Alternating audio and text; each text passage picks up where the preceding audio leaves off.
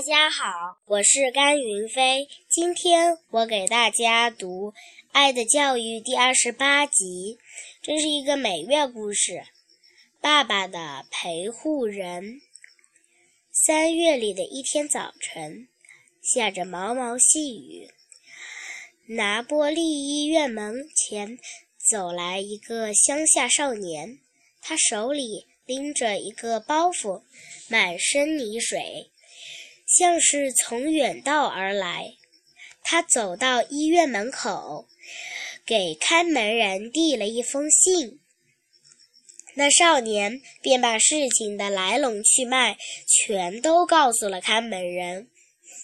原来他的父亲一年前就离开家到法国去工作，几天前才回到意大利。在拿波利上岸后，他忽然生病，只匆匆忙忙写了几个字给家中，告诉妻子他已回国并要住院的事情。妻子接到信后非常着急，本想亲自前来，无奈家中有一个孩子正生病，还有一个婴儿要照顾，不能分身。只好打发大孩子上零用钱和简单的行李来看望父亲。他已经步行了五十里路，因为他住在乡下，交通不便，只好步行进城。听少年讲完，看门人又看了一一下信，喊来了一个护士，请他把那少年带到父亲那儿去。护士看了看少年，只见他椭圆形的小脸上长着一双很很深沉的大眼睛，厚厚的嘴唇紧闭着，一张开便露出满排两排洁白的牙齿，与浅黑色的皮肤形成强烈的对比，显得格外英俊。护士很热情地问他说：“你父亲叫什么名字？”少年害怕父亲有什么意外，颤抖地把名字告诉了护士。护士对这个名字并无印象，又仔细地询询问了一下，说：“对了，就是四号病房的那一个。”说着。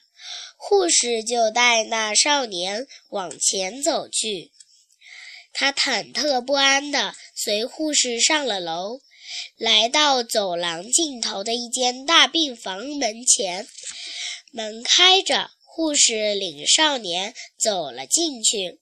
少年见父亲病得的像死人一样，泪水一下夺眶而出，他把包袱放在床底下。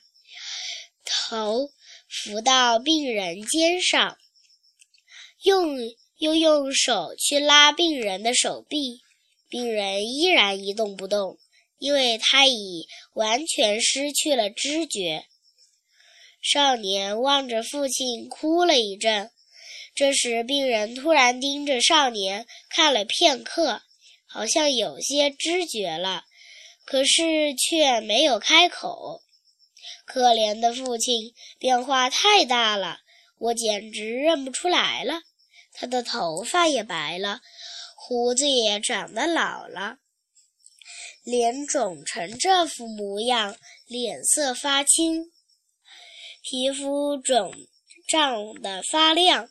他的眼睛也肿了，变得这么小，嘴唇也变得这么厚。他已经不是原来的模样了。仅剩下额头和眉毛还是原来的样子。突然，他感觉有人拍了一下他的肩膀，他一下惊跳起来。原来是一个护士来了。我父亲怎么样了？他十分焦急地问他：“他是你父亲吗？”护士问他：“是的，我是来守护父亲的。他得了什么病？能告诉我吗？”少年诚恳地问：“不要担心，孩子，医生马上就来。”护士说完，转身走了。大约过了半个钟头，一个医生带着一个助理医生走了进来。医生是高个子、有点驼背、神情严肃的老人。在医生就要离开那张病床时，希希洛站了起来。医生来到他的前面，西西洛倒反倒哭起来了。医生注视了他片刻，表示理解他的心思，微笑着说：“不要怕，孩子，你的父亲会好的。”医生把手放在他肩上，他脸上生了丹毒，病情十分严重，但他不会有生命危险。好好照顾你的父亲吧，你来了对他很有好处。但是他都不认人了，少年伤心地说：“他迟早会认出你来的，也许就在今晚或明天早晨。你往好处想，他可能还有救。”医生说：“等医生走了，他就当起父亲的护士了。”当天夜里。西西洛就用两把椅子在墙角靠在一起，这便是他的临时小床。第二天天一亮，他就从椅子上爬了起来，继续护理起病人来。今天病人好像比昨天要清醒些，听了少年安慰他的话，眼里露出感激的神情，嘴唇似乎也动了动。好像要说什么，但又说不出来。医生来过两次，也觉得他好些了。西西洛脸上也开始现出了笑容，比昨天轻松多了。从第六天早晨开始，他父亲的病情突然恶化了。医生仔细检查过之后，摇了摇头，好像已没有了希望了。西西洛斜靠在一把椅子上，低着头，不停地啜泣。他伤心透了。可是，在医生走了之后，病人的神志却忽然清醒过来了。他注视着西西洛，眉宇间也显现出欢悦的神情。护士送来的药，只有西西洛喂他，他才吃，而且他经常蠕动着嘴唇，似乎想跟西西洛说什么。西西洛喜喜出望外，觉得父亲有了希望，他紧紧地抓住父亲的一只胳膊，兴奋地说：“爸爸，您就会好的。等您出院之后，我们一道回家去看妈妈和弟弟妹妹。”再稍等几天就会好的，一定能好，爸爸。下午四点，就在西西洛满怀希望地安慰父亲的时候，隐约听到病房门口传来一阵脚步声，接着就听见有一个强有力的声音说：“再会。”西西洛一听到这声音，立即从椅子上蹦了起来。西西洛一见那人。不禁尖叫起来。那人一见西西洛，也突然大叫起来：“西西洛！”西西洛一下扑到那人怀里，激动的一句话也说不出来，那是一个劲儿的流泪。原来，来人不是别人，他正是西西洛的父亲。父亲用惊疑的目光看了看床上的病人。吻着西西洛说：“啊，西西洛，这是怎么一回事？”西西洛兴奋极了，他把护士带到，呃，他的他到这里来的经过说了一遍。你母亲写信来说，你已经到这里几天了，我一直在盼望你来，可总不见你，我真是急死了，生怕你出意外。接着，父亲又说：“我的身体本来很好，所以很快就恢复了。妈妈好吗？还有你的弟弟妹妹，他们的情况都好吗？现在我要出院了，来吧。我真没想到，竟会出现这样的误会，叫你受惊了。快走吧，孩子，今晚赶到家还来得及。父亲说着，一便一把拉着西西洛，西西洛却迟疑着。他望，他望望眼前的那个病人，怎么了？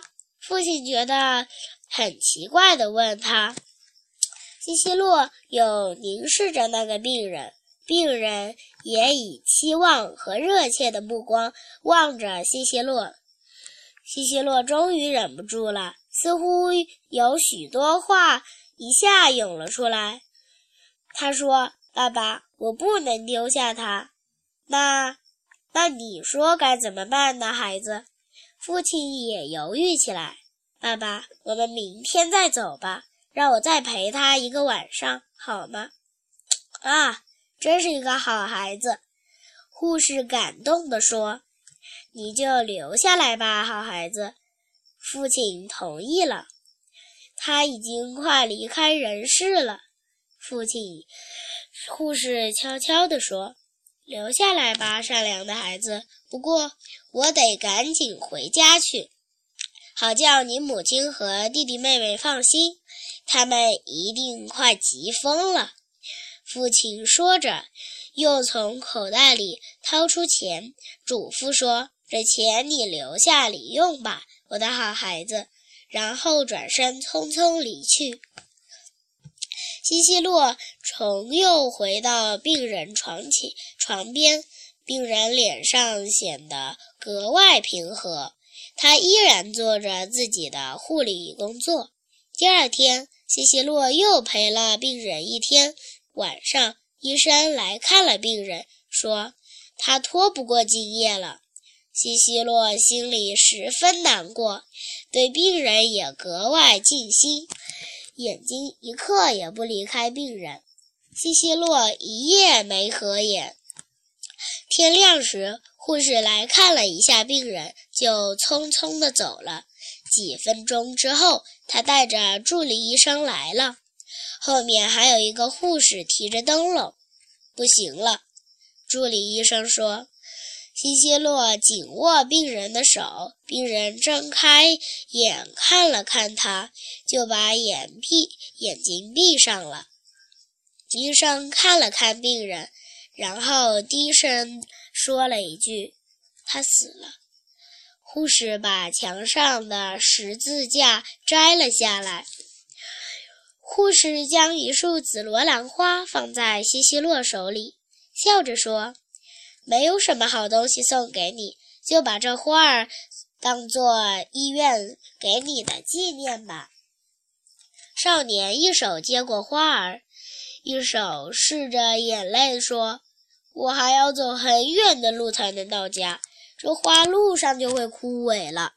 说着，他便把花儿分散开来，撒在病人的尸体上，然后说：“我把这花留下，纪念死去的人吧。谢谢，谢谢你们。”然后西西洛又转向死者说：“再见。”他一时想不出恰当的称呼。又不知对方的姓名，忽然想起了最初的称呼：“再见，爸爸。”说完，他噙着泪水，携起包袱，缓步走了出去。这时，天已经大亮了。谢谢大家。